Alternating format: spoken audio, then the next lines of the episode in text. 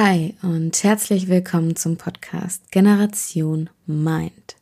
Ich bin Larissa Weiß und in dieser heutigen Episode darf ich ein Interview mit Sammy Deluxe präsentieren. Sammy steht seit nunmehr 25 Jahren auf der Bühne. Er ist bekannt als Rapper, Musiker, Produzent, Songwriter, Restaurantbesitzer und vieles mehr. Sammy und ich haben in seinem Studio in der Nähe von Hamburg über seinen Weg, über seine Definition von Erfolg, über den Umgang mit Selbstzweifeln und über mentale Gesundheit im Rap-Business gesprochen. Viel Spaß beim Anhören der Episode.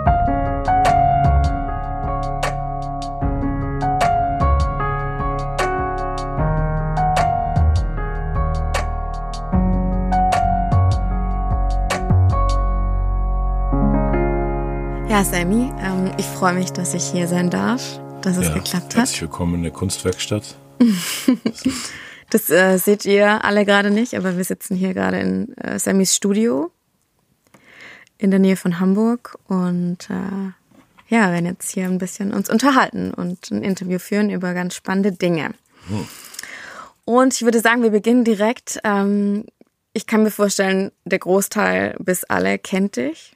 Aber ich finde es auch ganz spannend, wie du dich selbst vorstellen würdest. Deshalb das Wort zu dir. Ah ja, ich bin Sammy Deluxe und man kann mich im Internet googeln und alles über mich rausfinden.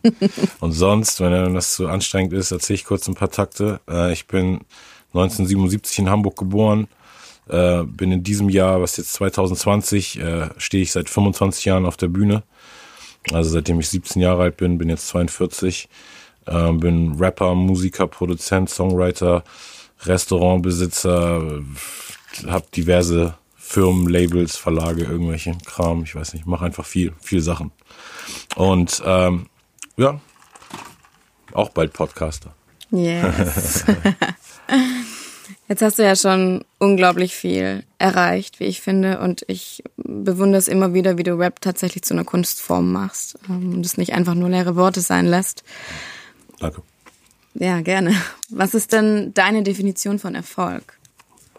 Ähm, hat sich auch über die Jahre sehr geändert. Ey. Am Anfang ähm, war ich wirklich so, ich, ich kam, kam so aus dem Untergrund, dass es Erfolg, also gar, gar keine kommerziellen Messwerte hat für uns. Also mhm. Charts war nicht so ein Ding. Und als ich das erste Mal gefragt wurde, als ich ein Echo äh, gewonnen habe, einen von den beiden, der da hinten in der Ecke steht, so auf, ja, was denkst du denn hier? Jetzt hast du ein Echo gewonnen, das ist der größte deutsche Musikpreis. Ich war so, ey, ich wusste bis bis ich hier war, nicht, was ein Echo ist. Weißt du? Also wir sind nicht so aufgewachsen, dass, dass, dass das irgendwie in unserer Sozialisierung musikalisch großartig eine Rolle spielt. Und ich, für mich war damals meine Idee von Erfolg, so wenn andere Rapper, die ich geil finden, mich gut finden, so dann mhm. bin ich erfolgreich. So. Und ich hatte so einen sehr entspannten, also im Gegensatz zu vielen Rappern, die jetzt irgendwie, weißt du, dieses Jahr oder in den letzten Jahren rausgekommen sind, die irgendwie im Internet irgendwie auf sich aufmerksam machen, so und auf einmal von 0 auf 100 so riesengroß sind. Ich hatte einen relativ entspannten Aufbau. Also ich war 95, wie gesagt, das erste Mal auf der Bühne. Und dann habe ich äh, in den nächsten Jahren, also zwischen 95 und 2000, wo wir dann ähm, richtig rauskamen mit dem ersten Major Release und so, mit dem ersten Album, was auf einem großen Label war. In diesen fünf Jahren konnte ich so ganz graduell einfach immer wurde ich jedes Jahr ein bisschen bekannter, so, aber am Anfang waren es eben nur Hip-Hop-Leute. Also ich konnte in den 90ern eben noch wirklich sagen, so wenn mir Leute entgegengekommen sind mit weiten Hosen und ein Cappy und ein Echo-Pulli oder sowas, weißt du? Oder ja. Pelli Pelli Pulli, dann war ich so, okay, die erkennen mich jetzt, weißt du? Aber alle anderen so jünger oder älter, also ich war eben nur für Hip-Hop-Teenies quasi famous.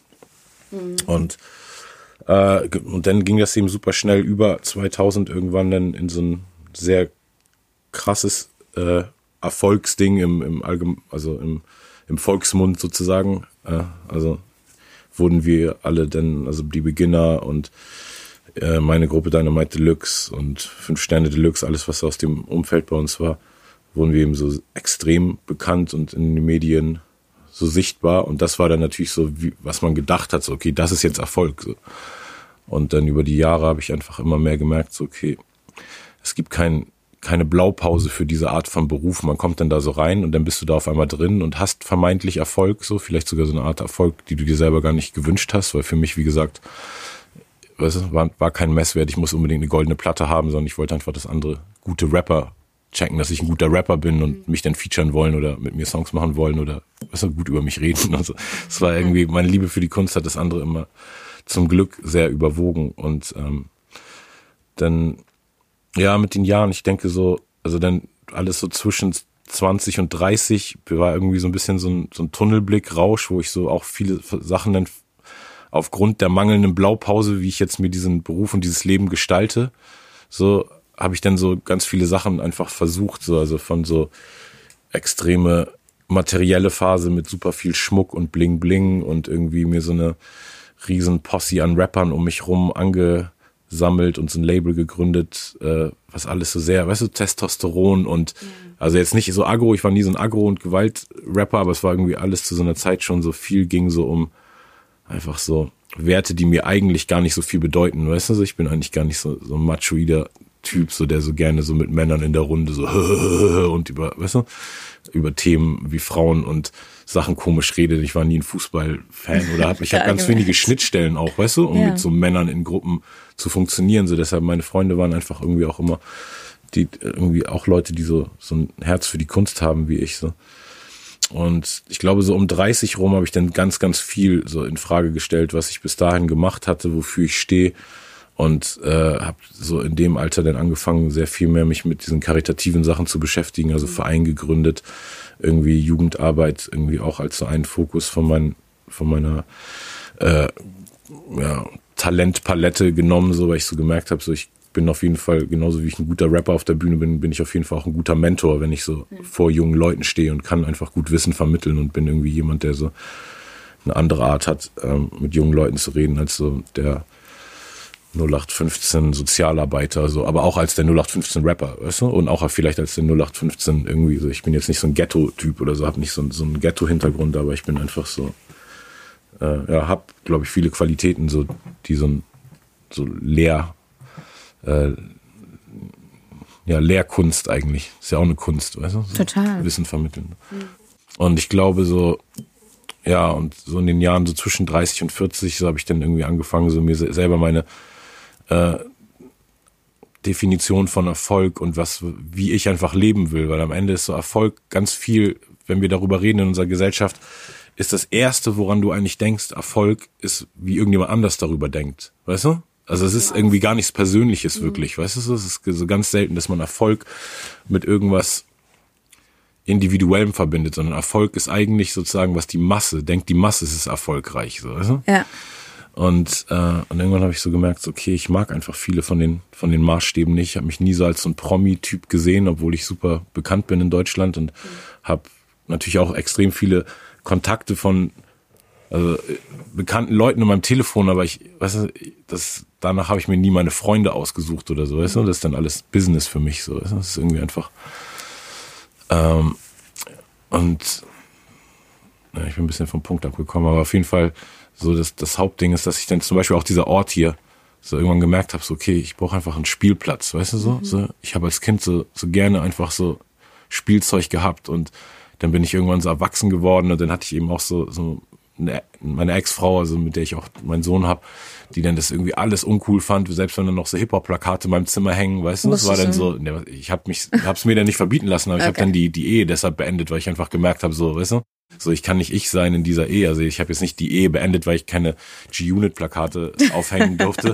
aber, aber weißt du, was ich meine? So, wenn ja. du einfach so merkst, so, du bist dann auf einmal in einer Beziehung so und dann will die Person eigentlich so, denkt die, das ist gar nicht, ist irgendwie unerwachsen, wenn du jetzt deiner Leidenschaft so nachgehst. Und das hat mich aber immer definiert, so weißt du, bis heute. Und wenn du dich hier umguckst, so, das ist eben einfach so meine Räume, die ich mir aufbaue, sind einfach so ein, so ein, so ein Testament dessen, was mich einfach ausgemacht hat in meinem Leben. Weißt du, Graffiti, Street Art, Comics, Science Fiction, also von Star Wars, Marvel, so ein Kram, weißt du, ich, und ähm, ja, das, das war eben so eine Sache, dass ich einfach gemerkt habe, so, okay, ich, ich muss mir so, so Ort, Orte bauen, weißt du, wo ich mich einfach wohlfühlen kann, wo ich und andere Leute kreativ sich entfalten können. Das ist für mich Erfolg, wenn man einfach Orte baut und so das ist irgendwie auch ein bisschen was Größeres als nur für mich, weißt du? Also klar, ist für ja. mich geil so, aber wie viele krasse Sachen komplett unabhängig von mir hier in diesen Räumen regelmäßig entstehen, weißt du, einfach weil ich anderen Künstlern den Space gebe, hier auch Musik zu machen und Sessions und Aufnahmen und was auch immer.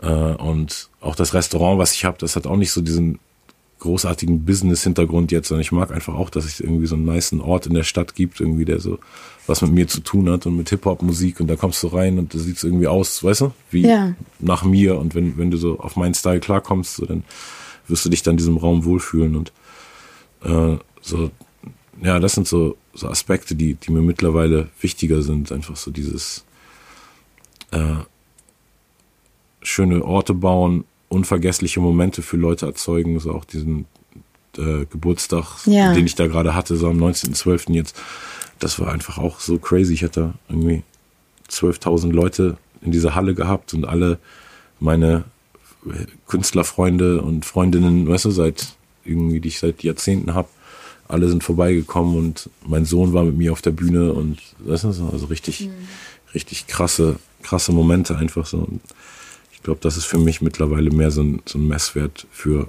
für Erfolg. So, wenn man einfach das, was man, also für mich ist eigentlich Erfolg, mein Erfolg in meinem Leben ist, dass ich echt so das, was ich mir im Kopf setze, das klappt immer, weißt du? Aber es ist eben auch realistisch, weißt du? Ich sag jetzt, mach jetzt nicht auf und sag, ich will jetzt reicher als Jay-Z morgen werden. Ja. So, das wird wahrscheinlich nicht so klappen, so, aber, aber ich, weil meine Fokus, mein, mein Fokus einfach eher immer auf irgendeinem künstlerischen Aspekt liegt, ne? Und natürlich will ich, dass das maximal viele Leute erreicht und begeistert und so, aber äh, ich glaube mittlerweile ist ein, eigentlich so meine Selbstwahrnehmung so von mir so auf krass, ey. Ich war so ein, so ein Junge mit super vielen Komplexen in der Schule, war immer der einzige dunkelhäutige Mensch meine ganze Kindheit gefühlt in meinem ganzen Viertel und habe mich extrem viel in meinem Leben fehl am Platz gefühlt. Und aus trotzdem habe ich irgendwas daraus gemacht, dass alles, was ich mir irgendwie vornehme, immer klappt, weißt du? So? Also ich habe hab mich nicht von den Rahmenumständen äh, überwältigen lassen, so, sondern ich habe den Rahmen neu gebaut und das Bild neu gemalt, weißt du? Und das, das ist für mich mein Erfolg. Gab es da so einen Breaking Point, als du erkannt hast, du hast die Macht, die Situation zu ändern? Weil wenn du als Kind äh, da so drunter gelitten hast, ging es ja bestimmt nicht gut mit. Also gab es einen Punkt, wo du gesagt hast, okay, und jetzt bin ich am Start und ich erschaffe mir jetzt was. Naja, dieses Hip-Hop-Ding war eben das erste Mal, in dieser Rapper-Rolle war ich eben das erste Mal eindeutig weniger fehl am Platz als meine deutschen Freunde, weißt du? Also wenn in der Rolle, weißt Ja, du? Weil wenn es ja. vorher, du musst dir ja vorstellen, bei Kindern ist ja was anderes. Ich habe ja auch den Song Superheld für meinen Sohn geschrieben vor zehn Jahren, weil ja. er gesagt hat, äh, als ich ihm Harry Potter vorgelesen hat, abends im Bett so als acht oder neunjähriger, dass er gerne weiß wäre, weil alle die Vorbilder, die er zu der Zeit hatte oder Leute, so, also Vorbilder im Sinne von, weißt du, Luke Skywalker, Harry Potter, Leute, auf die Kinder eben flashen, die eben alle weiß sind, weißt du? Und er meinte gesagt, so, sein, sein, sein Freund muss sich eben nur so einen komischen Zacken auf die auf die Stirn malen und eine Nickelbrille aufsetzen. Schon sieht er aus wie Harry Potter und bei ihm geht das eben nicht, weißt du? Und zu der Zeit gab es eben für ihn da echt keine, äh, äh, keine anderen ähm, dunkelhäutigen weißt du, Vorbilder. Und das war eben bei mir genau das Gleiche. Also das heißt, immer wenn ich irgendwas sein wollte, war so, hey, nee, du kannst das ja nicht sein. Und dann auf einmal war Rapper sein cool, weißt du so, und die Cappy andersrum tragen und eine weite Hose. Und das sah bei mir natürlich viel authentischer aus als bei vielen, weißt du, von den äh, Leuten, die dann andere Rollen besser spielen konnten vorher. Ja. Und dadurch habe ich so sehr, sehr krass mich mit dieser Kultur einfach identifiziert, weil es wirklich einfach von Leuten war, die so aussahen wie ich. So. Ja, und das, das war, denke ich, der erste Breaking Point im Sinne von überhaupt irgendwas finden, wo du dich repräsentiert fühlst, um dann da was zu machen. Aber es war noch trotzdem super weit weg von, okay, weil ich das jetzt gefunden habe, mache ich jetzt eine Karriere draus. Also ich bin ja der Erste, ich bin die erste, Gener Ja. nicht die erste Deutsch-Rap-Generation, aber ich bin die erste Generation von Rappern in Deutschland, die aus so einem Untergrundding eine richtig krasse kommerzielle Karriere gemacht haben. Also es war genau Max, also Freundeskreis kam 98, Beginner 99 und wir 2000 mit unserem ersten Album und wir sind so die ersten, die eben, weißt du, seitdem Ja, bis jetzt einfach wirklich jedes Jahr auf Tour sind und irgendwie riesen Festivals spielen und riesen Hallen füllen und so dementsprechend, da gab es natürlich Torch und die anderen und die auch teilweise noch am Start sind, aber die haben nie diesen Schritt gemacht, da so, weißt du, riesen Ja. kommerzielle Karrieren draus zu machen. Und deshalb, es gab eben echt null Erfahrungswerte, weißt du, stell dir mal vor, so du suchst dir einen Job aus, von dem es nicht mal irgendwie eine Garantie gibt, dass es diesen Job gibt, weißt du? Ja. So, also so und aber ich ich hatte nicht mal trotzdem, weil ich ich brauchte eben auch nicht viel, weißt du, ich habe so aus der Schule, war dann mit der Schule, habe die Schule irgendwann abgebrochen, äh, in der 11. Klasse, aber war schon 13 Jahre in der Schule gewesen mhm. und habe dann äh, musste eh Zivildienst zu der Zeit noch machen. Ah, ja. Das heißt, da war dann ein Jahr lang eh quasi, weißt du, da hatte man 1000 Mark im Monat und danach hatte ich dann noch ein Jahr Arbeitslosengeld für dieses ein Jahr, was ich gearbeitet habe. So. Und in der Zeit hatten wir dann auch schon Auftritte, die nicht bezahlt waren, aber haben dann immer unsere Demos selber verkauft und ich war der Kassenwart und mhm. weißt du, und hab ein bisschen Weed an meine Freunde verkauft und so und hab so eh jeden Tag, es ging so darum, irgendwie ein paar Dosen Lipton-Eis zu holen. Das war unser Getränk damals. Ein bisschen Gras zu haben und irgendwie ein bisschen so, so ein Sesamring und ein, äh, und ein bisschen Schafskäse oder so. Das, das war alles, was wir brauchten für einen Tag. So und dann nur Musik machen. Dementsprechend habe ich mir das jetzt auch nicht so hinterfragt wie andere, die jetzt in dem Alter, weiß nicht, 18, 19, 20 ja. oder so, die vielleicht auch so krass Druck von zu Hause haben oder irgendwas, weißt du so. Ja. Meine Mutter hat dann einfach gesehen, so okay, der kommt irgendwie klar so, weißt du, und macht das, was er will und macht auf jeden Fall weniger Scheiße, als er irgendwie früher gemacht hat. Und äh, deshalb hatte ich da gar keinen Druck und dann ist es eben so, okay, cool, man kommt mit wenig klar und dann ging es aber super schnell eben, dass es derbe viel war, ne? So, also das dann wirklich so von, von so gewohnt sein, eben die ganze Zeit nichts zu haben und dann auf einmal so irgendwie ein paar hunderttausend mhm. auf dem Konto so und das, das war eben so eine ja, krasse, krasse Zeit, weil man niemanden fragen konnte oder es gab auch nicht einfach so Leute, weißt du, wenn ich jetzt junge Künstler, die um mich rum ranwachsen, ich sag denen an irgendeinem Punkt, wenn ich mitkriege, dass die Geld kriegen, immer so auf, ey, ist alles safe mit Steuern und so, ja. weißt du so, hast du, ist ja cool so, lebt gut so, aber hast du da Leute, die dich gut beraten, so? Mhm. weil wir sind alle damals so, wir hatten so einen super schlechten Steuerberater, der uns gefühlt gesagt hat, so einfach so, nö, nö, ist alles cool, die melden sich schon irgendwann und als sie sich dann irgendwann gemeldet haben, da war dann, da waren eben echt so ein paar hunderttausend dann fällig oh. und äh, viele von uns hatten die eben nicht mehr zu der, also hatten ja. zu gut gelebt, so. Ja. Und da muss man eben erstmal jahrelang krass, also, also es, bei mir hörte zum Glück, dass, das war dann vielleicht so 2003, drei rum, ich glaube 2002 oder drei war das erste Mal, dass wir dann so richtig, weißt du, Steuern mhm. zahlen mussten alle, weil wir haben so 2000 vielleicht oder so, ja, oder ja, zwei wahrscheinlich, 2002. Mhm. Und dann irgendwie, na dann, dann waren viele Jahre, wo man einfach zum Glück habe ich nie aufgehört, Geld zu verdienen, weil ich immer regelmäßig, weißt du, ja. Daten rausgehauen habe und getourt bin und so, aber, aber viele Jahre waren dann einfach wirklich so die ganze Zeit richtig gutes Geld verdienen, nur um irgendwelche Löcher zu stopfen. So, ne? Ja. Und deshalb, also das war schon ziemlich in vielen äh, Hinsichten haben wir, also habe ich hartes Lehrgeld gezahlt, weil es einfach keine Leute gab, die mir irgendwelche Tipps geben konnten. Mhm. Und ja, auch bei unserem ersten äh, Deal hatten wir sie, sie jemand, den wir als Mentor sozusagen hatten, der uns so beraten hat, diesen Deal äh, zu holen und der hat uns dann auch nochmal krass abgezogen. Also hat auch die ganze Zeit nur über äh, mit uns geredet darüber, wie das Major-Label uns bezahlt und hat uns dann irgendwann so einen Vertrag vorgelegt, der, der ihm dann über 60 Prozent von all dem Geld, was zu uns fließen sollte, zu ihm äh, fließen hat lassen. So. Mhm. Und deshalb, ja, da haben wir auf jeden Fall viel, oder ich, ja, nee, ich und meine Jungs damals, viel draus gelernt und das, mhm. da denke ich, hat man jetzt auf jeden Fall eine bessere Startposition in diesem Jahrtausend und Jahrzehnt. Ja. Aber das klingt ja danach, dass du eigentlich zu jeder Zeit so ein ganz krasses Vertrauen hattest in dich und in deine Kunst und das, was du machst. Ist es so? Also wusstest du, hattest du den Glauben in dir, dass es irgendwann groß werden wird? Ich weiß nicht, ob groß, weiß nicht, ich weiß nicht, ob so. Also, ja, oder.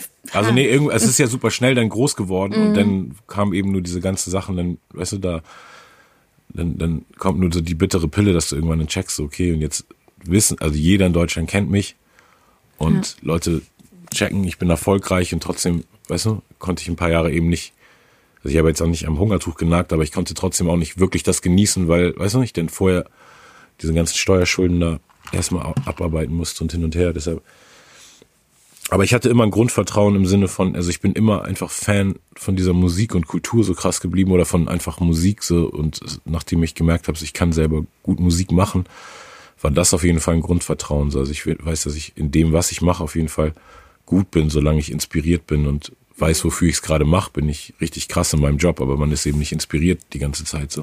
Ja. Oder früher hatte ich viele Phasen, wo ich es nicht war. Jetzt habe ich sowas ziemlich selten eigentlich so. Mhm. Also sowas wie Blockaden, weil ich jetzt viel mehr mache, weißt du? Jetzt früher war ich eben nur Rapper und musste immer, meine Kreativität war sozusagen immer nur daran gemessen, wie viel schreibe ich.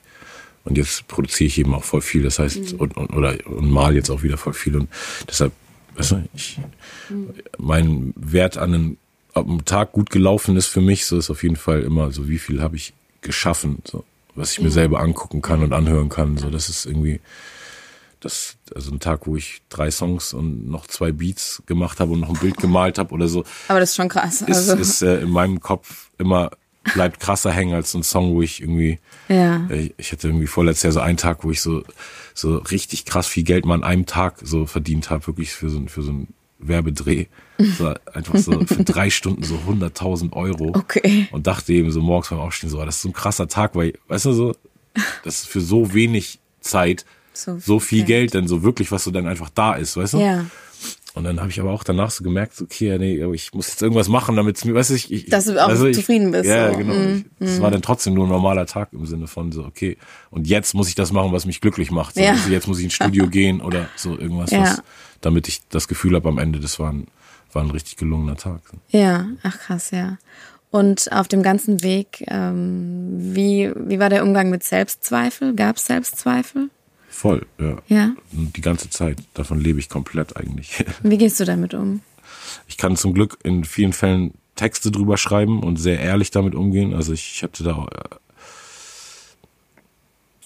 oder ich habe irgendwann, also ich das war jetzt nicht durch meine ganze Karriere weg, aber irgendwann ab irgendeinem bestimmten Punkt so, ich glaube so ab 2009, ab dem Dis, wo ich herkomme, Album, habe ich eben wirklich auch jeden Struggle, den ich hatte, irgendwie immer meine Platten, weißt du? Also mhm. habe das auch als Plat ja. Plattform und Therapiesessel genommen, sozusagen, meine Musik. Vorher war es immer mehr so, so die Selbstdarstellung, wie ich wollte, dass Leute denken, dass ich bin. Und irgendwann war ich so auf, nee, ist mir scheißegal. Also jeder denkt eh irgendwas anderes, weißt du so? Mhm. Und, äh, und man macht sich eben nicht angreifbarer oder verletzlicher, indem man von sich viel Preis gibt, sondern macht sich äh, eher nahbarer in einem positiven Sinne und äh, und connected auf eine ganz andere Art mit Menschen, so, weißt du, wenn man ja. so, also ab dem Moment, wo ich eben wirklich so viel über mein Privatleben in meinen Songs geredet habe, habe ich auch ganz andere Gespräche auf einmal mit meinen äh, Zuhörern mhm. geführt und auch mit den Journalisten, die mich auf Tour interviewen über diese Alben und so, ne? Und das ist auf jeden Fall eine Art für mich damit umzugehen und sonst ist es einfach, ja, man muss einfach, also ein Zweifel ist ja gut, weißt du, so, im Sinne von so ein Zweifel lässt dich hinterfragen, so, okay, ist das Lied jetzt so gut, wie ich dachte? Bin ich wirklich so gut, wie ich denke? So, ist das nächste Level, was ich da anpeile, bin ich wirklich bereit dafür? So, und dann ist es ja total gut, wenn der Zweifel kommt, wenn, es gibt eben auch viele Leute, die haben leider diese Zweifel, die nicht aufhören, weißt du, die dann ja. immer weiter, so, und dann wird's krankhaft. Also ich habe auch ein paar Leute mit denen ich äh, eine lange Arbeitshistorie hatte, mit denen ich irgendwann nicht mehr arbeiten konnte, weil das genau deren Ding ist, weißt du, so die haben einfach, die, die machen sich selbst kaputt ja. in diesem äh, so verzweifeln einfach und Perfektion ist auch irgendwas, was ich mir irgendwie auch zuschreibe, so dass ich in irgendeiner Art perfektionistisch bin, aber auch perfektionistisch gepaart mit Bauchgefühl, mhm. weißt du? Ja. So, du kannst nicht nur Kopfperfektionist sein, weil dein, dein Kopf, wenn du so eine Art von Kopf hast, der immer hinterfragt, dann wird es nie so das grüne Licht geben, so, okay, jetzt kann das raus, sondern es wird immer so, nee, vielleicht solltest du nochmal überdenken und nochmal überdenken und man muss eben schon einfach ein gutes Bauchgefühl haben und da habe ich, glaube ich, einfach eine gute Mischung. Also ich bin sehr, sehr kopflastiger Mensch, aber kann trotzdem einfach gut Entscheidungen dann irgendwann einfach treffen, weil ich dann so, okay, es muss jetzt, sowas fühle ich, sowas wissen kann ich es eh nicht, was der beste Outcome für irgendwas ist, so, und dann, und dann muss man einfach sich entscheiden. Und da war ich dann zum Glück immer gut drin, denn mit dem Bauchgefühl und irgendeiner konkreten Entscheidung einfach diesem Kopfgeficke gegen, ja. entgegenzusteuern. Ja. Und wenn du jetzt sagst, ein Businesspartner von dir oder halt Kollegen von dir, die Probleme hatten mit dieser Abwärtsspirale, nenne ich es mal, wie schafft man sich von solchen Leuten zu distanzieren? Weil ich stelle mir das schon schwer vor. Ah, ich habe kein Problem, mich von Leuten zu distanzieren. Ja, er erklär uns das. Nee, also ich, glaub, ich meine, Menschen das ist nichts da Positives. So. Das ist echt einfach nur so. Ich habe irgendwo, also ich habe das irgendwann einfach gemerkt, so dass, dass ich dann zu opportunistisch bin, weißt du, im mhm. Sinne von so opportunistisch im Sinne von mit wem ich meine Zeit verbringe, weißt du, so nur weil wir uns irgendwann mal in der fünften Klasse gekannt haben und da cool miteinander waren, müssen wir jetzt nicht, weißt du, mit ja. Ü40 noch miteinander chillen, wenn es uns gegenseitig nichts bringt. Und ich habe eben durch diese Art von Upbringing, die ich hatte, dass ich eben super früh, also ich bin jetzt 42 und ich bin auf jeden Fall länger bekannt, schon ganz lange bin ich schon länger bekannt, als ich nicht bekannt war in meinem Leben, weißt du? Wenn ja, so, ja, stimmt. Und deshalb ist das so ein bisschen meine Wahrnehmung auch von der Welt, weißt du? Ich kenne die Welt eben nicht als so ein, weißt du, 0815 Bürger, der, ja. weißt du, der nie hinterfragen muss, warum mag mich diese Person jetzt, weißt du so? Bei mir ist immer so, dass ich dass ich weiß, dass es für die andere Person im Zweifelfall eh mehr Vorteile hat, mit mir was zu tun zu haben, als für mich mit der Person, weißt du? So, Aber ist es dann nicht schwierig, jemanden zu finden, wo du einen Vorteil siehst? Also eine Person, die dir gut tut, wo du es siehst? Doch, genau, ja. Es ist schwierig, oder? Ist schwierig und es ist aber eben am Ende, naja, also es ist eben, ich wachse eben auch schnell, das ist auch ein Problem, weißt du? Ich, ich bin nicht zwei, drei Jahre lang hintereinander, also manche Sachen bleiben natürlich immer gleich so, aber ich entwickle mich auch so schnell, dass das viele so Freundschaften oder Bekanntschaften und Beziehungen auch so für mich einfach dann irgendwann äh, ja so anstrengend wird, weil viele Leute so gleich bleiben, weißt du? So, wenn ich irgendwann mit Leuten chill und einfach die ganze Zeit so weiß, was aus deren Mund kommt, bevor sie es sagen, sozusagen, dann muss ich eigentlich keine Zeit mit denen verbringen. So. Ja. Und deshalb dann, so ich habe dann schon dadurch, durch diese Kombination aus eh extreme Leidenschaft für irgendwas, was ich super gerne alleine auch machen kann. So, das kann ich auch gerne mit Leuten machen, aber nicht jeden Teil davon so. Also ich kann mit Leuten zusammen Musik produzieren und auf der Bühne stehen, aber schreiben und und aufnehmen ist was, was ich lieber alleine mache. So. Und deshalb die Kombo so aus, ich kann mich eh gut alleine mit mir selbst beschäftigen und ich sehe mit den meisten Menschen gar nicht so viel Vorteil, so viel Zeit mit denen zu verbringen. Weißt du? Mhm. da, dadurch habe ich eben einen dadurch habe ich es mir leicht gemacht sozusagen, weißt du? Also im Sinne von, ich bin eh so sehr zurückgezogen und die Art, wie ich mit Leuten Zeit verbringe, so passiert so ein bisschen on my terms, weißt du? So, also ich habe mir es einfach irgendwann so, das ist auch Erfolg, weißt du, im Sinne von so, ja, ey, wenn du ja. einfach sagst, weißt du so, ich muss jetzt nicht nur umdenken, um zu denken, so das ist ein ganz normaler Teil jetzt irgendwie diesen ganzen obligatorischen Shit machen, den man so machen muss, weißt du? Ich habe eben keinen ja. Bock mit irgendwie Männergruppen auf Fußballspiele zu gehen und DVD-Abende zu haben und weißt du, ich, ja. also ich habe genug soziale und freundschaftliche Kontakte und so, aber auch innerhalb dessen, was ich gerne mache, weißt du? So? Ich finde, mhm. viele Leute machen sich da eben auch so verrückt, weil man, weil wir das alles aus Filmen gelernt haben, weißt ja. du? So jede, alles sind nur so Muster, weißt du, wie so eine Beziehung Normen. funktionieren. Eine mhm. Familie ist immer ein Mann, eine Frau und Kinder und die müssen dann im Haus wohnen und da ist ein Zaun drum so und da ist ein Garten und ein Hund. SUV. Mhm. So und das ist, das ist eine Beziehung und eine Freundschaft muss immer so sein und weißt du so und ich habe irgendwann so gemerkt, so, okay, ich passe in gar keine, also in diese, viele von diesen Mustern gar nicht so rein und das ist total okay, weißt du? Ja. So, und man findet auch Leute, die, die einen akzeptieren, so wie man ist so, und auch das, das checken. So. Ich kann mir vorstellen, dass es vielleicht ein, zwei Hörer gibt, denen es, die sich da jetzt genau drin wiederfinden. Also die aktuell noch in diesen Mustern feststecken und die da eigentlich gerne raus wollen würden, denen aber vielleicht der Mut fehlt. Was würdest du denen sagen wollen? Sich von Menschen zu distanzieren oder was? Also da, ja, also, Mut fehlt. Ja, genau, genau eben aus diesen Mustern rauszubrechen und aus dem, was die Gesellschaft vermeintlich für richtig sieht, auszubrechen. Ja, also ich würde, äh, das, diese Antworten sind eben so, so simpel immer, weißt du? Mhm. Deshalb würde ich eben auch nie zu so einem komischen Erfolgsseminar gehen, weil ich dann da sitze und dann weiß so auf, okay, am Ende so, ist gut, das zu hören, aber ich wusste es alles schon so, ne? Aber klar, man muss es einfach machen, weißt du? So, wenn du an irgendwas denkst, dann musst du es echt tatsächlich wirklich einfach machen. Und ich finde, da kann man sich einfach dann immer nur inspirieren lassen von den Leuten, die sich getraut haben, irgendwas zu machen, was vielleicht noch krasser war als das, was du jetzt machen willst. Weißt du, so wie krass ist das, was, weißt du, dich jetzt von dieser Person zu lösen? Ist, ist das Risiko, dich von dieser Person zu lösen, krasser als Sammy Deluxe sein Risiko war, Rapper zu werden, obwohl es diesen Job nicht mal gibt? So, nein, ist nicht so. Und ich bin damit, weißt du, so. So, alles ist möglich. Alles, äh, das ist eben wirklich so, weißt du? Und ich meine, und deshalb mögen wir auch diese Art von Geschichten so gerne. Und also in Büchern und Filmen zumindest, in den News nicht. In den News mögen wir immer nur schlechte Nachrichten, aber weißt du, so äh, als, als Einzelstories von Menschen mögen wir immer Leute, die es extrem schwer hatten und dann irgendwas Gutes daraus gemacht haben. So.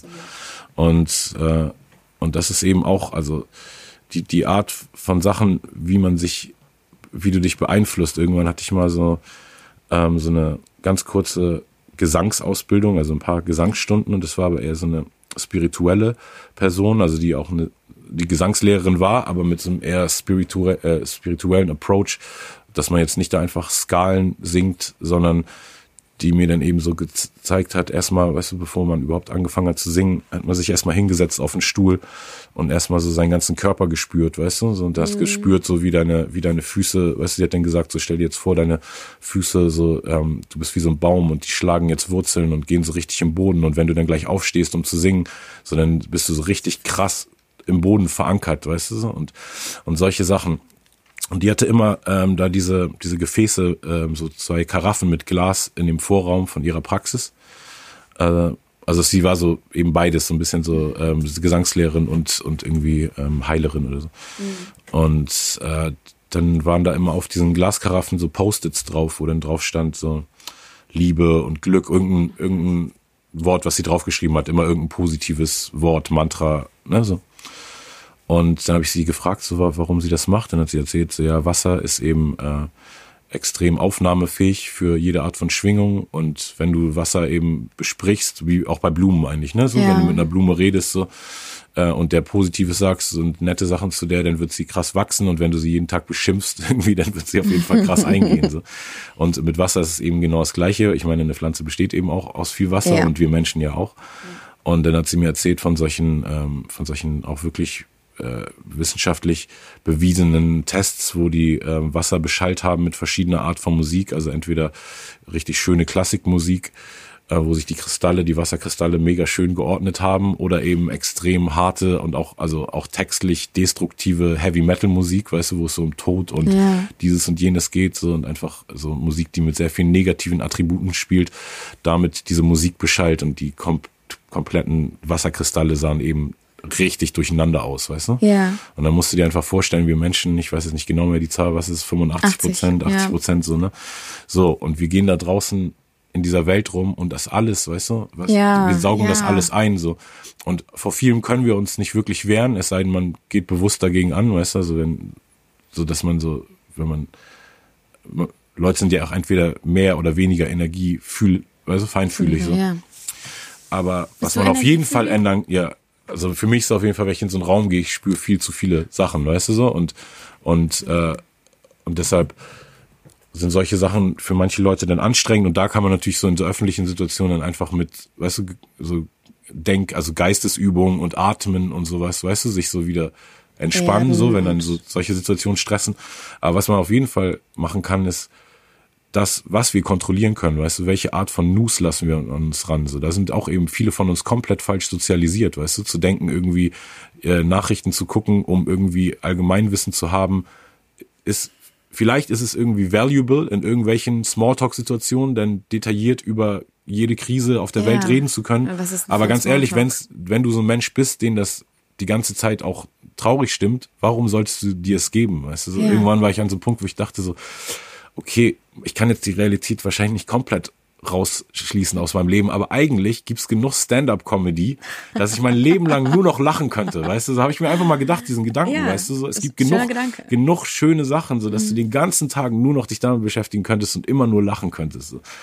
und ich bin gar nicht so ein Typ, der jetzt so gerne äh, so, also ich lach gerne so, aber ich bin trotzdem, weißt du, auch gerne ja. melancholisch und oder einfach ruhig und so, deshalb ich genieße auch so die die Ups und Downs so ein bisschen, aber ich glaube echt, das ist so ein, so ein Ding, wo ganz viele Leute viel ändern können, einfach an der ja. Art, wie sie selber äh, Energien konsumieren, weißt du, von, von Menschen, die Art von Menschen, von, mit denen du dich umgibst, die Art von, von Nachrichten und, und Medien, die du an dich ranlässt. So, ne? Ich finde eben alle Mainstream-Medien sind komplett kontraproduktiv für gute menschliche Entwicklung und ganz viel, was in Social Media passiert, ist auch kontraproduktiv aber das hast du zumindest selbst in der Hand, weil unsere Timeline, die wir jetzt bei Insta und Facebook haben oder so, die stellen wir uns ja selber zusammen anhand ja. von dem, was wir liken, weißt du? Und ich finde, da muss man einfach da also immer so vor der Tür aufräumen. Weißt du, so viele Leute wollen immer so, so, ein, so ein riesen Big Picture ändern, so und fangen aber gar nicht bei den kleinen Sachen an, so und sind, sind viel zu ähm, abgelenkt die ganze Zeit von irgendwelchen Sachen, die mit ihrem Leben gar nichts zu tun haben. Zum Beispiel auch diese ganzen, ich kenne super viele, ähm, das sind überwiegend Männer, so die ich so in den letzten 20 Jahren kennengelernt habe, oder eigentlich so seit diesem 9-11-Ding immer mehr so, so, die man so Versch Verschwörungstheoretiker nennt, weißt du? Das ist irgendwie ja. so ein Ding, was bei super vielen Männern, auch vielen, die so kiffen, das auch die Combo oft. So dieses äh, Leute, die eh schon ein bisschen die Welt hinterfragen und dann irgendwann so merken, okay, es gibt da ganz viele alternative Medien und Newskanäle auf YouTube, die, die erzählen die Wahrheit, weil die Mainstream Medien, die lügen ja alle. Und dann sind die da auf einmal glauben irgendwelchen anderen Leuten, die noch viel weniger geprüft haben, dass sie, weißt du, wirklich recherchierte yeah. Fakten da. Yeah. Und dann machen die sich komplett kaputt mit diesen ganzen Gedanken von irgendwie Rothschild-Familien, die die Welt regieren und Chemtrails und also, yeah. also Sachen, auf die sie selber so wenig Einfluss haben. Und ich finde es eben auch immer so okay, über Sachen informiert zu sein, wenn sie einen interessieren. Aber ich finde, es ist eben auch das Zeitalter, wo alles in einer Sekunde googelbar ist. Deshalb, weißt du, ich habe nicht das Bedürfnis, jetzt den ganzen Tag Nachrichten zu gucken, nur falls mich dann irgendjemand mal fragt, so, ja, was ist denn jetzt mit, mit dem Angriff auf den iranischen äh, bla bla bla. Weißt du, dann sage ich vielleicht, ich habe es noch nicht mitbekommen, weißt du so, und dann habe ich es vielleicht eine Woche später mitbekommen oder vielleicht ja. auch gar nicht so und wahrscheinlich wird sich trotzdem die Situation nicht extrem anders entwickeln, nur weil ich davon nicht wusste, weißt du so? Oder ja. ob, so, oder wenn ich darüber weiß und irgendwas dazu gesagt habe oder sogar darüber geblockt habe und so, dann wird sich auch nichts daran ändern, großartig. Mhm. Also dementsprechend so, ich, ich finde, man muss echt äh, zu diesem Mental Health Thema einfach immer mehr sehen, so was tut dir gut, so, ja. ne? weil ganz viele von den Sachen, die wir ganz normal jeden Tag machen müssen, tun uns gar nicht gut, aber die man denkt einfach, man muss sie machen. So. Ja. Ich habe neulich auf Instagram eine Umfrage gemacht, ähm, ob sich die Leute nach der Nutzung von Social Media eher besser oder eher schlechter fühlen. 80 Prozent eher schlechter. Ja. 80. Aber jeden Tag machen wir es trotzdem, ne? Aber jeden Tag machen wir es trotzdem, genau. Mhm. Ja, da gibt es ja auch dieses schöne, schöne Wort FOMO, ne? Mm, Fear, Fear, of, Missing, missing out. out. Das mag ich es gibt jetzt JOMO so. auch schon. Ja, Joy of Missing Joy of out. Missing Out. Ja, das sind dann so, aber teilweise die Leute, die dann so das zu sehr an die große Glocke hängen, dass sie, weißt du, dass es ihnen egal ist und die gucken dann trotzdem auf Instagram irgendwann und so. Also ja. ich finde so, alles ist eben mittlerweile so eine Haltung, weißt du so, es ist statt, statt dass es irgendwie so eine natürliche, so bin ich einfach, weißt du so.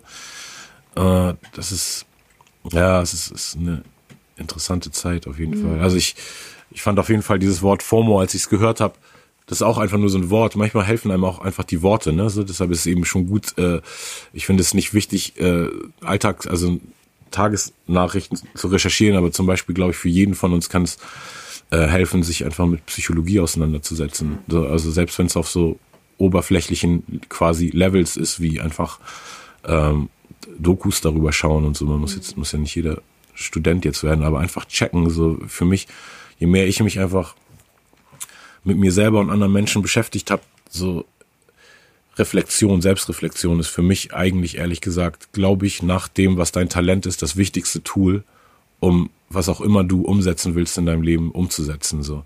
Weil Selbstreflexion gewährt dir die Möglichkeit einfach äh, zu checken, wenn ich A sag, wie kommt es bei den anderen an? So zu viele Leute gehen einfach wirklich davon aus, so wenn sie das sagen, kommt es bei den anderen an, sind dann enttäuscht, weil es nicht so ist, weißt du? Und diese Selbstreflexion finde ich so lässt dich besser auf dich selber schauen, aber auch einfach die Rahmenumstände besser definieren. Also die Art von Selbstreflexion, die ich meine, hat auf jeden Fall auch ganz viel damit zu tun, wie komme ich bei der Außenwelt an und was ist wirklich mein Calling, weil man ja. viele Leute machen sich eben auch zu leicht mit diesem mit diesem was ist wirklich deine Leidenschaft. Nur weil du es die ganze Zeit daran denkst, so ist es vielleicht trotzdem nicht dein Haupttalent, sogar wenn es deine Hauptleidenschaft ist, weißt du? Und ich glaube eben jeder ist für irgendwas gemacht und das rauszufinden ist für uns alle so das das aller Allerwertvollste, so wenn ja. du das rausgefunden hast. So, weil das Leben wird eh nicht leicht, so egal was du machst. So. Also ich kenne keinen, egal ob reich oder arm, der jetzt durchgehend happy ist. Die einzigen Leute, die ich kenne, die eine extrem hohe Quote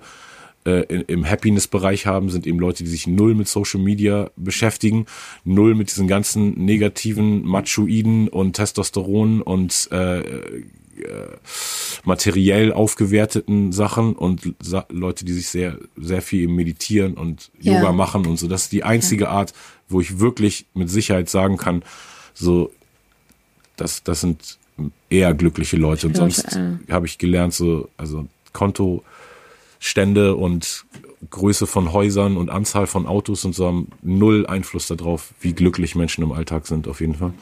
Was macht dich denn glücklich? Äh, also ja klar, das, das, das Schaffen auf jeden Fall. Und ich bin aber auch gerade so sehr, also mein ganzes Album, was da jetzt da draußen ist, dieses Hochkulturalbum und äh, auch viele Songs, an denen ich jetzt gerade noch nachfolgend arbeite, äh, befassen sich eben echt genau mit diesen Themen. So, ich bin gerade echt nicht so sicher. Also ich habe auf jeden Fall viel äh, also zeitweise habe ich so das Gefühl, so es ist einfach für meine Kunst. Ich bin nur ein richtig krasser Künstler, wenn ich eigentlich kein wirkliches Glück in meinem Privatleben zulasse, weißt du? Wenn ich keine äh, keine gute Beziehung gerade hab oder weißt du so. Also deshalb ich äh, ja, ist ein bisschen, ein bisschen kontrovers. Also ich kann so voll gut so darüber reden, wie Leute sich helfen können, aber ich kann es nicht so, oder ich wende es nicht so gerne auf mich selber mm. an, so, weißt du? Mm. Ich, mhm. ich habe irgendein komisches äh, äh, wie sagt, masochistisches Ding, so nicht physisch, aber psychisch, weißt du, so dass ich gerne leide irgendwie zwischendurch, so, weißt du? Und mhm. deshalb äh, kann ich das für mich selber gar nicht so so sagen. Also in der Theorie, ich bin auch so ein Typ, ich heul bei Filmen, wenn die äh, die Beziehung, die doch nicht die nicht geklappt hat, doch klappt. Wenn der Vater mit seinem Sohn reunited ist, wenn ja. sich zwei Freunde wieder ja. treffen, weißt du so, ich bin schon der Typ, bei dem das in der Theorie so krass. Äh, das berührt dich. Das berührt mich krass, ja. aber ich so verwende so ganz wenig davon in meinem echten Leben. So. Also so teilweise hat so null Deckungsgleichheit mit dem, wie ich selber Sachen handhabe. Okay. Und ich bin extrem zynisch geworden im Laufe meiner Karriere und meines Lebens und hab so, also auch Zynik ist ja immer eigentlich so ein bisschen so eine äh, auch äh, ja, wie Humor und Sarkasmus sind ja alles so Schutzmittel auch, weißt du, um so ernste Themen leichter verdaubar zu machen, so. Ja. Aber ich habe mich da teilweise so ein bisschen drin verfangen, dass es dann, weißt du, dass mir die Sichtweise mehr Spaß macht als diese, weißt du? Das ja. andere wirkt so naiv irgendwann, weißt du? Also für mich wirkt so naiv zu denken, so ich, ich wahrscheinlich kann ich mich nochmal richtig krass verlieben in eine Frau und nochmal eine Familie kriegen, also überhaupt, weißt du, so sicher sein, dass ich mit dieser Frau so lange bleiben will, dass ich äh, ein Kind mit der mache und dann wird alles voll schön und ich kann, das ist, es wirkt für mich derbe naiv, weißt du? Okay. Also aber nicht aus Mangel von potenziell interessierten Frauen, sondern aus dem, wie ich weiß, weißt du, dass ich denn damit ja. das wahrscheinlich eh abfuck. So. Ja. Aber deshalb, also das ist irgendwie so ein bisschen, ich weiß nicht, ich will mich da nicht so festfahren, weißt du so? Im Sinne von so, so fühle ich eben jetzt gerade, vielleicht muss es auch gerade sein, weil ich gerade dieses Projekt jetzt mache, wo ich ja. darüber so rede, weißt du? Also ich hatte beim Schreiben von manchen Songs das Gefühl, eigentlich ich rede über irgendwas, was zehn Jahre her ist, weil es auch so ist. Aber dann auf einmal war ich wieder mittendrin in der Situation. Weißt du so? Also mhm. so dann so Kunst inspiriert Leben, inspiriert Kunst, inspiriert Leben. Weißt du, das ist dann so Huhn und Ei. Circle, ja. So, weißt du? ja. Mhm. Bist du am kreativsten, wenn du dann Schmerz fühlst? Also wenn du ja, nee, auch gar nicht so unbedingt. Nicht? Aber so, ich glaube, ich brauche halt, manchmal braucht man die ganze Gefühlspalette einfach, weißt ja. du? So manchmal, glaube ich, verlangt mir die Kunst ab, dass ich jetzt irgendwie irgendwas anderes fühle, was ich gerade jetzt gar nicht fühle. Und dann muss ich das eben, weißt du, muss, ich, ich, ich habe es nicht genau verstanden, so, wie es, wie es funktioniert bei mir, so, ehrlich gesagt. Okay, und eine Sache, für die du jetzt gerade im Moment dankbar bist? Hm. Ja, ich glaube gerade diese Selbstreflexion, ich hatte eben letztes Jahr, dieses, äh, vorletztes Jahr dieses MTV Unplugged gedreht. Mhm. Und da habe ich eben so 20 Jahre meiner Karriere äh, auf diesen Tonträger hier und DVD so, also ja, Songs von 98 bis 2018 irgendwie, weißt du, und dann das so geschafft, dass aber alles ich bin, obwohl ich in den, in diesen ganzen Zeiten immer and, jemand anders war, weißt du, so, also okay. im Sinne von, weißt du, was, was so die, so ein paar Sachen sind immer gleich geblieben. So ich habe immer super gerne gerappt und immer als Fan Musik gemacht sozusagen. Das hat sich immer. Aber weißt du, was so die Inhalte waren von diesen Sammys aus den verschiedenen Epochen so. Ja. Und dadurch, dass ich das dann irgendwie alles so auf einen Punkt bringen konnte und dann innerhalb von diesen drei Tagen, wo wir das gefilmt haben, wo dann echt alle irgendwie Leute, die ich eingeladen habe, ja. weißt du, so gekommen sind und so alles, was ich mir vorgenommen habe, einfach geklappt habe, so Und da hatte ich so einen krassen Außenblick auf, äh, auf meine ganze Karriere auf einmal, weißt du? So, das war echt, als wenn ich das alles wieder so griffbereit hatte, die, jede Emotion abrufen Ja. konnte, die ich zu diesen ganzen, weißt du, die ich, die ich, ja, zu diesen ganzen unterschiedlichen Phasen, das erste Mal berühmt werden, das erste Ja. Mal wieder ein bisschen, es geht runter, dann derbe broke, aber alle denken, du bist super rich, Ja. dann geht's wieder hoch. Weißt du, dann geht, ändert sich wieder was, weißt du, so, das Ja. war beim, das ist so krass turbulent, weil das war ja nicht immer nur meine eigene Karriere und wie gut ich gerade war, sondern dieser ganze Markt hat sich auch geändert immer, weißt Total. du, jedes Mal, wenn ich rauskam, war irgendwas anders, weißt du, dann war ich gerade wieder am Start und aus meinem Steuerloch raus und meine Alben gingen wieder ab und dann auf einmal, oh, jetzt ist Internet und alles ist, wird gedownloadet und weißt du so, und dann so, okay, alles klar. Und dann, weißt du, machen wir das nächste Ja. Ding wieder und dann so, okay, jetzt ist Streaming und hä, was, Ja. jedes Mal ist irgendwas anderes, so. Und Was hat das mit dir gemacht, dass es immer so ein Auf und Ab war? Ah, viele von den weißen Haaren wahrscheinlich, die in meinem Bart und auf meinem Kopf sind. Sehe ich gerade nicht, aber Nee, an sich äh, würden noch die Leute, also hätte ich das nicht, würde ich auch, glaube ich, nicht über, über 40 geschätzt werden. So, das ist das Einzige, was überhaupt mein Alter rechtfertigt. So, jede Schminkfrau sagt immer, oh Gott, hast du gute Haut. Schminkfrau. Ja, weißt du, bei Drehs und so. Ja, du? ja, klar. so. Ich bin 30. 25 geworden. Und was war die Frage? Die Frage war, was es mit dir gemacht hat. Ja, ich, das, also alles, was alles gemacht hat, sitzt vor dir sozusagen. Ne? Also ich glaube, das hat das aus mir gemacht, was. Auf jeden Fall wird man irgendwann ruhiger im Sinne von so, okay, äh, Sachen, die man denkt, so, die so schlimm sind, oh, wenn mir das mal passieren würde, oh Gott, ich würde sterben und weißt du, dann passiert es dann mal und dann, weißt du, Und dann ist bist du auch nicht gestorben. Ne? So, Ja, also ja. am Ende so macht es dann einfach, glaube ich, alles irgendwie tougher äh, und aufgeklärter, Ja. mal abgebrühter auch teilweise. Ne? So. Und ja, auf jeden Fall nonchalant.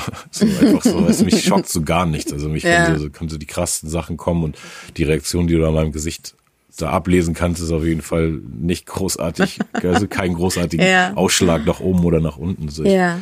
ich kann erstmal so immer so tun, zumindest, als, als ob es mich alles nicht tangiert und trotzdem tut's das natürlich.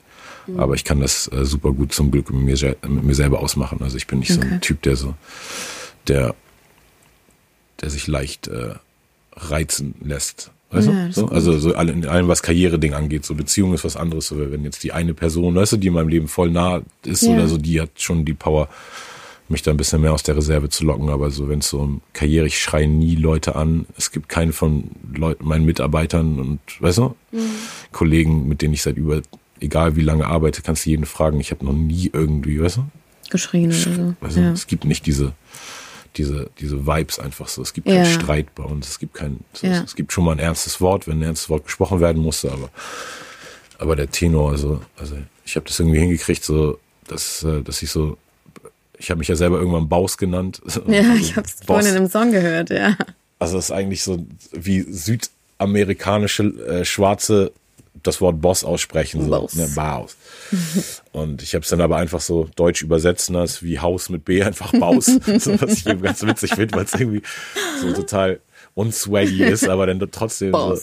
Und das Ding ist, ich habe das einfach nur damals so Mixtape so genannt, Baus of the North und dann irgendwie mich ab und zu mal Songs Baus genannt, aber Ja. es ist echt was, was die Leute so adaptieren, also weißt du, viele nennen mich einfach Baus und ich bin nicht so der Typ, der je, weißt du, von seiner, Ja. von seinem, von seinem Ego her so das verlangen würde, dass Leute, weißt du, dieses Bossmäßige zu einem aufschauen, aber es ist einfach so, irgendwann checkst du, okay, aber Ja. das ist wirklich, was ich ausstrahle, weißt du, ich bin wirklich einfach ein Baus, weil was auch immer ich mir da äh, in meinem kranken Kopf zurechtspinnen, das setze ich wirklich um so und ich bringe immer super viele Leute mit rein und ich gebe super vielen Leuten Jobs, weißt Ja. du, also, also, und also ich glaube, da habe ich einfach immer so ein, so ein krasses, was ich auch am Anfang schon meinte mit diesem Mentor-Ding und Ja. weißt du, so auch wenn ich es nicht überall Each one so, one. genau, each one teach one ist eben echt so, so eins der wichtigen Hip-Hop-Mantras für mich immer gewesen, weil jeder von uns hat irgendwie als Writer, hast du irgendwie, weißt du, irgendeinen Ja. Writer, der dir, der dir die Styles zeigt und die die Regeln von dem Ding erklärt und jeder Breaker hat irgendeinen anderen Breaker, der ihm die Moves zeigt und bei Mhm. Rappern ist das ein bisschen anders, aber ich hatte letztendlich auch mit Icy einen guten Mentor, der nicht rapmäßig mir so viel mentoren konnte, weil ich schon eine andere Art von, weißt du, Rapper war so, wo er mir nicht viel beibringen konnte auf dem Level. Ja. Aber schon einfach was, was Songstrukturen angeht und, mhm. weißt du, so, so Text, so rote Faden und Niveau und einfach dieses Ganze, wie man das als professionelles Ding sieht, so von ganz Anfang an, dass wir schon wussten, so, okay, wenn man auf eine Bühne kommt, dann braucht man einen Soundmann, weißt du? Das wussten wir schon ja. in den 90ern bei Hip-Hop-Jams, weißt du? Viele von diesen Rappern, die jetzt gerade Erfolg haben, haben nicht mal einen eigenen Soundmann, weil die einfach so, weißt du, das nie gelernt haben, so und dann denken und dann jeden Abend damit konfrontiert sind, dass da ja. vorne irgend so ein verwirrter Rocker steht und dann der ein Autotune für die einstellen muss und gar nicht weiß, wie das geht, weißt du?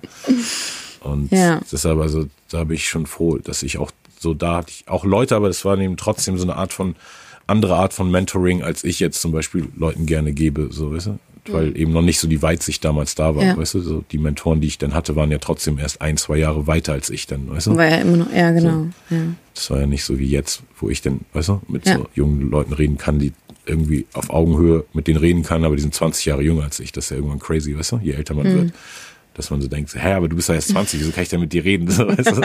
Weil man immer denkt, so zu jedem Zeitpunkt denkt man immer so, man ist jetzt erst so schlau, wie man ist. Also, yeah. Oder bei mir ist jedenfalls so. Ich, wenn, wenn ich so alte Sachen von mir höre, auch so schlaue Texte, denke ich so, krass, ey, ich habe mich auch mit 20 geschrieben. Wie geht denn das? Als 20-Jähriger ist doch dein Gehirn wie so ein Fünfjähriger, jetzt in meiner Wahrnehmung. yeah. weißt du? Aber es gibt immer natürlich die Ausnahme zur Regel. Also ich kenne ja, auch ein paar 20-Jährige jetzt, die mich krass wegflashen irgendwie aber eben auch viele, wo ich genau das sehe, eben, weißt du, so, dass, dass du dieses eben denken, die sind so super weit in allem und ja, haben alles verstanden. Sind immer noch so und, mhm. und das ist eben, aber das, das geht, hört glaube ich nie auf, weißt du, wenn ich dann 50 bin, so will ich dann so auf, haha, damals mit 40 und so. ja. ja. Das, ja. Ähm, welchen, welchen Platz hat denn äh, Mental Health oder mentale Gesundheit im Rap-Business? Keinen. Keinen. Keinen tatsächlich. Also ähm, im äh, großen übertragenen Sinne, also wenn du sagst Rap-Business, das ist Rap ist ja eine äh, Musikform, die aus Amerika kommt und aus auf jeden Fall aus der Unterschicht kommt und aus der schwarzen Bevölkerung und Latino-Bevölkerung, so, also Schwarze und Latinos haben dieses ganze Hip-Hop-Ding in New York in den 70ern und 80ern gestartet. Und gerade in den Communities ist es extrem verpönt. Also so, ich glaube, es mittlerweile ist, oder eigentlich ist es wahrscheinlich überall weltweit so, dass Mental Health und dieses ganze äh, sich damit mit dem Thema befassen, ist, glaube ich, einfach eine Gesellschaftsschichtfrage. Weißt du? Also so hier wirst du auch, glaube ich, nach, nach Jenfeld gehen können, in irgendeinen Hochhausblock, weißt du, wo irgendeine Sinti- und Roma-Familie wohnt, ja. wo irgendwie einer von den Söhnen jeden Tag zehn Leute verdreschen muss oder so. Und nie wird irgendjemand von den Eltern den zum Psychologen schicken, weil es einfach, weißt du, in der Gesellschaftsschicht. Ja, so habe ich das noch nie so. gesehen, das ist richtig. Und, und, ja. und bei, bei, bei educated Leuten, so, die sind dann so, ja klar, ich habe auch einen Psychologen, mit dem ich ab und zu über meine Probleme rede. Das Man, hilft mir total. Das also es ist echt, es ist auf jeden Fall, glaube ich, so ein, ja. so ein Geld- und Bildungsding, so mehr als dass es äh, irgendwas anderes ist. Aber quasi in Amerika ist es jetzt gerade ein extremes Thema, so, weil ein paar von den Medienpersönlichkeiten, also eine der größten ähm, Plattform, äh, Medienplattform im, im US-Hip-Hop ist der Breakfast Club. Und äh, Charlemagne, der, der, der so der einer der drei Moderatoren ist, der hat eben selber schon zwei Bücher darüber geschrieben, weil er Anxiety hat. Also, okay. Und ähm, befasst sich sehr viel mit dem Thema und auch immer wahrscheinlich halbwegs, um noch einmal sein Buch irgendwie anzuteasen, fragt er auch fast jeden Gast, weißt du, ob er sich, wie er zu diesem Thema steht und so. Deshalb da kommt es jetzt so mehr in äh, ja, wird, ist es mehr Teil der Diskussion auf einmal so, auf jeden Fall. Ja. Und ich glaube, also äh, auch gut und berechtigt. Ich habe hier in Deutschland, äh, außer mich ehrlich gesagt, nicht viele Leute darüber reden hören. Also ich habe schon, ich habe ja als Kind schon Psycho, äh, war ähm, bei einer Therapeutin und habe eigentlich echt super viel also, also gerade als Kind super gute Erfahrungen mit Therapie gemacht. Dann habe ich als Erwachsener so um die 30 nochmal ein paar Sachen angefangen und war da da einfach nicht so ein Match gefunden, weißt du? Das waren dann einfach immer so Typen, so weil ich finde nur durch mein mein eigenes äh, schlaues Gehirn kann ich mir so viel selber erklären, weißt du? Dass mir denn so ein auch also wenn das jetzt nicht so der Übercrack ist, so dann ist die Analyse von so einem Typen und alles, was der mir dann erzählt, eigentlich, weißt du, also das weiß ich alles auch schon, obwohl ich es nicht gelernt habe oder so. Ich, ich verstehe es irgendwie, weißt du? Deshalb habe ich da als Erwachsener dann nicht, nicht so richtig mein Match nochmal gefunden. Äh, aber ja, ich denke, das ist auf jeden Fall ein Thema, was. Äh Und dann hast du es mit dir selbst ausgemacht, also deinen Mensch nicht gefunden hast? Oder weil du hast ja. Ja, ich habe dann einfach zu der Zeit super viele Sachen gemacht, so und dann auch so, so Heiler-Sachen und Hast Sachen, die, die man gar nicht, weißt du, die man auch gar nicht so, also so nach, nachvollziehen kann, logisch Mhm. und so, sondern die, die dann eher so in diesen esoterischen Bereich gehen. Spirituell. Und habe irgendwann einfach gemerkt, so, so Zeiten, wo ich mich viel mit mir, wo ich einfach, weißt du, sag, okay, heute muss ich zu dem Termin, weil das ist gut für mich. Ja. So, und auch wenn ich währenddessen denke, so, ich weiß jetzt gar nicht, ob das wirklich irgendwas bringt und so, aber dann so auf dem Rückweg so merke ich so, oh krass, aber ich habe den ganzen Tag, weißt du, da, damit verbracht, irgendwas Gutes für mich zu machen, was nicht damit zu tun hat, was ich sonst immer Gutes für mich mache, im Sinne von, ich stehe auf und irgendwie rauche einen Joint und mache Musik, so, weißt du? Das denke ich auch ist gut für mich, aber es ist eben nicht gut, nur das zu machen, weißt du? Ja. Das heißt, äh, das ist irgendwann, was ich so ge- rausgefunden habe, so dieses einfach so äh, Self-Care, weißt du, im Sinne von so, es muss gönn dir einfach mal nice Sachen, geh zu einer Massage, geh einfach, weißt du, flieg einfach übers Wochenende irgendwo hin, nimm dir ein nices Hotel mit einem schönen Wellness-Bereich, weißt du so, und so, das sind so Sachen, wo ich dann, dann, äh, glaube ich, eher, ja, genau, also das, äh, und ab und zu, ich pro- probiere auch so Sachen aus, so, aber ich, aber gerade, also Gesprächstherapie habe ich lange nicht, nicht versucht, sind denn eher immer so, so andere Sachen, die, die mich gerade reizen, aber weil es eh immer eher so Zufälle sind, weißt du? Ich, ich recherchiere nicht, sondern es ist dann Ja. so, weißt du? Irgendeine Person sagt dann so, ey, hier, zu dir. morgen ist da so eine Ja. Session da, geht doch mal dahin und so, weißt du? Ja.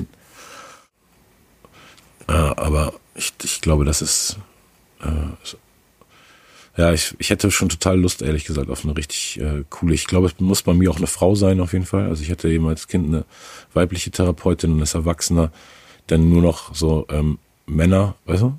Und die waren irgendwie einfach alle, da vergleicht man sich vielleicht auch ein bisschen als Mann, weißt du? Dann sitze ich da so, bin dann so, ich habe so krass viele Sachen in meinem Leben erlebt und so Ja. krass viele Erfolge gehabt und dann sitze ich da bei ihm in seiner scheiß kleinen Praxis und denke so, was hast du, was, was kannst du mir überhaupt erzählen, weißt du? So. Ja. einfach nur, weil man als Mann auch so ein Ego hat und denkt, weißt du? Ja. Okay, du hast vielleicht Psychologie weißt du, studiert, aber was willst du mir jetzt wirklich erzählen, so, weißt du? Ja. So, als Mann, wie ich mein Leben, weißt du, was ich jetzt an meinem Leben ändern kann. So, mein Leben sieht von außen schon viel geiler aus als deins. nee, und ich glaube, dass solche Gedanken hätte ich bei einer Frau weniger. Also, also ich glaube, Ja. das wird irgendwann auch, auch kommen. Aber alles hat immer seinen, seinen Zeitpunkt bei mir. Es muss irgendwie alles immer organisch. So, ich habe nicht so, Ja. bin nicht so ein, ich plane schon so viel immer für meine Karriere, weißt du, mein Privatleben ist immer so, da muss Sachen dann spontan passieren. Mhm. Also mein Privatleben ist im- immer das Nebenprodukt einfach von dem, was ich Immer als das Künstler mache. Nebenprodukt. Kommt die Kunst an erster Stelle. Ja. Ja. Bist du denn gerade im Moment zufrieden mit dem, was du machst und wie es dir gerade geht? Ähm, so, so zweitägig, so im Abwechseln. Mhm. Aber Alltag, ich mein Leben richtig geil, Alltag finde ich richtig scheiße. Okay. Aber ich glaube, es ist echt gerade, weil ich es weil ich's brauche. So. Also es ist nicht so, dass, dass irgendwelche Rahmenumstände mir verhindern würden, dass ich ein glücklicheres Leben führe. Ich glaube, es ist so, es ist richtig selbst gewählt auf jeden Fall. Es gibt eine Frage, die, also die kannst du beantworten, musst du nicht, kann mir auch rausschneiden sonst. Ähm, äh, wovor hast du Angst? Das habe ich mich auch neulich mal gefragt, aber ich habe früher mal vor so vielen Sachen Angst gehabt. Irgendwann Neues war ich so, okay, eigentlich habe ich vor gar nichts mehr Angst. Habe ich irgendwann gemerkt. Für gar nichts? Ich glaube, meine größte Angst war immer so, dass, dass mein Sohn mich nicht mag. Weißt du? Weil das irgendwie so, meine Ex-Frau so sehr in, also hat mir so sehr eingetrichtert, so, dass ich ein schlechter Mann und ein schlechter Vater bin, so. Das war so, was sie wirklich krass drauf hatte, weißt du, so, mir das so zu vermitteln, so das, und das hat alle Beziehungen auch seitdem beeinflusst, weißt du, weil das so das, das Selbstbild einfach, weißt du, sich nicht so leicht zurechtrücken lässt. Und, und jetzt äh, ist mein Sohn, seit gest, äh, gestern ist er 19 geworden und äh, er ist so seit letzten äh, Sommer in Washington und wohnt auch nicht mehr mit seiner Mom. Jetzt ist irgendwie so, weißt du, so ein bisschen mehr unsere Kommunikationsline so direkt, weißt du, und das hat, aber ich glaube, für ganz viele geschiedene oder getrennte Männer ist immer so dieses Ich und die, weißt du? Ich bin so Ja. der Mann und dann, wenn ich, auch wenn ich ihn anrufe auf seinem Handy, ist es trotzdem so, ich rufe bei denen an, weißt du? Und wenn es mit der Mutter nicht cool ist, ist es immer irgendwas, weißt du? Fühlt sich das irgendwie immer so, so nach so einem Ungleichgewicht an, so, weißt du? Mhm. Äh, und, und jetzt irgendwie, wo ich so mit ihm direkt so den Draht habe und auch auf so einer ganz anderen Ebene, weil er auch eben krasser Musiker ist und wir auf der Ebene auch krass, weißt du, connecten Ach, und cool. kommunizieren. Ja.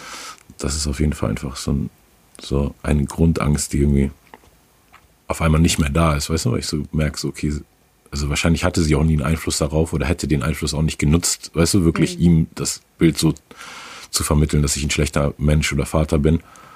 Also, das ist einfach cool, so zu sehen, so, wow, der sieht mich wirklich, der checkt auch einfach, wie ich bin, weißt du so, der ja. checkt auch, dass ich nicht die Art von, weißt du, super Dad bin, der jetzt so sechsmal am Tag anruft und fragt, mhm. ob er seine Hausaufgaben gemacht hat, weißt du so, und, sondern das ist so eine andere Connection, weißt du?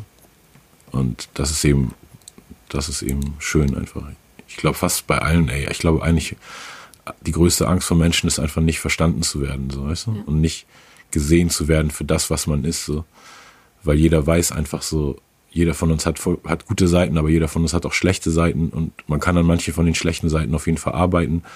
So, aber manche von den schlechten Seiten sind eben auch gar keine schlechten Seiten, weißt du? Wenn du jetzt so siehst, okay, es gibt Leute in Hamburg, die auf jeden Fall sagen, so, hey, Sammy ist voll der unsoziale Typ, so, ja gut, aber dafür habe ich eben auch so viel Kunst geschaffen, wie keiner von denen in ihrem ganzen sozialen Leben, weißt du?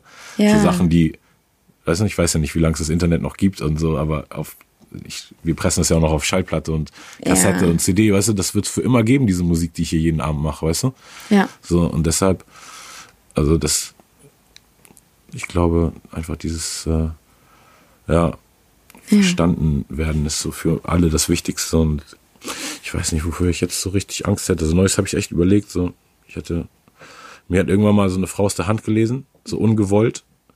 Also im Sinne von, ich bin nicht dahin gegangen, sondern habe so in so einer privaten Situation, in LA war das, hat mir so eine Frau aus der Hand gelesen und äh, hat als letzten Satz so gesagt, so, ach so, äh, Sammy, du wirst immer Geld haben. so.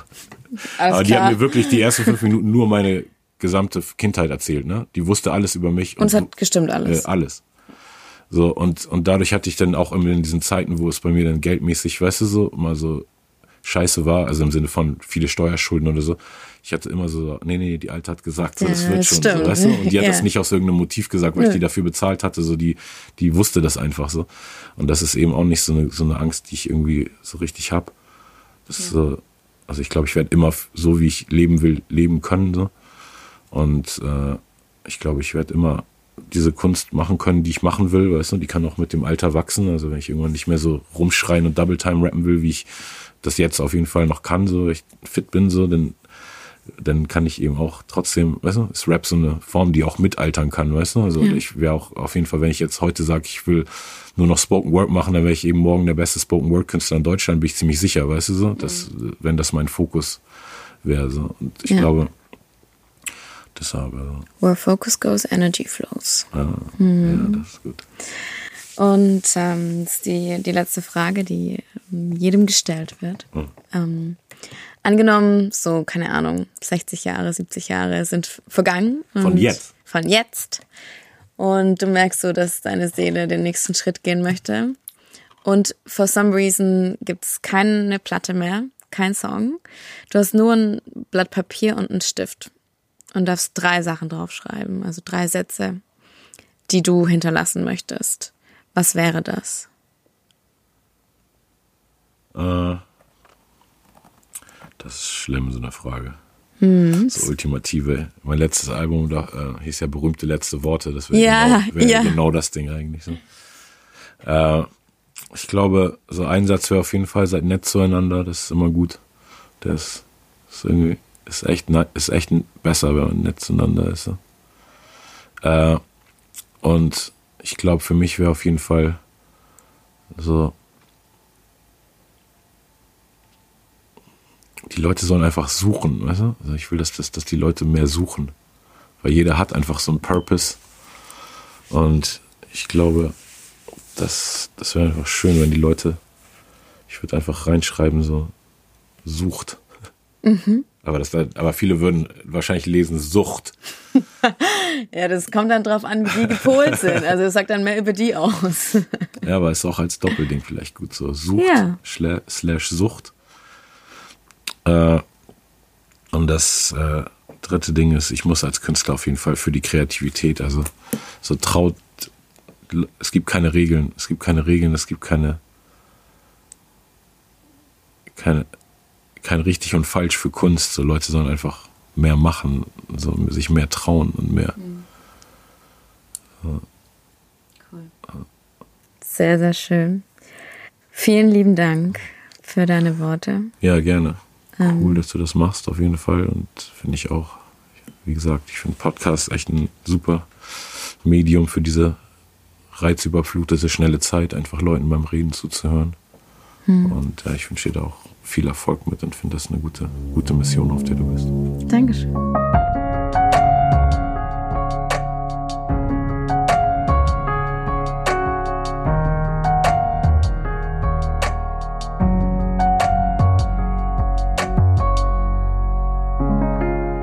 Das war die Episode mit Sammy Deluxe. Ich hoffe, sie hat dir mindestens genauso gut gefallen, wie mir die Situation gefallen hat, in der wir sie aufgenommen haben. Wenn das der Fall ist, lass gerne Rezension da, schreib gerne Nachricht und nimm dir alles mit raus, was du gebrauchen kannst. Und bis zum nächsten Mal. Alles Gute.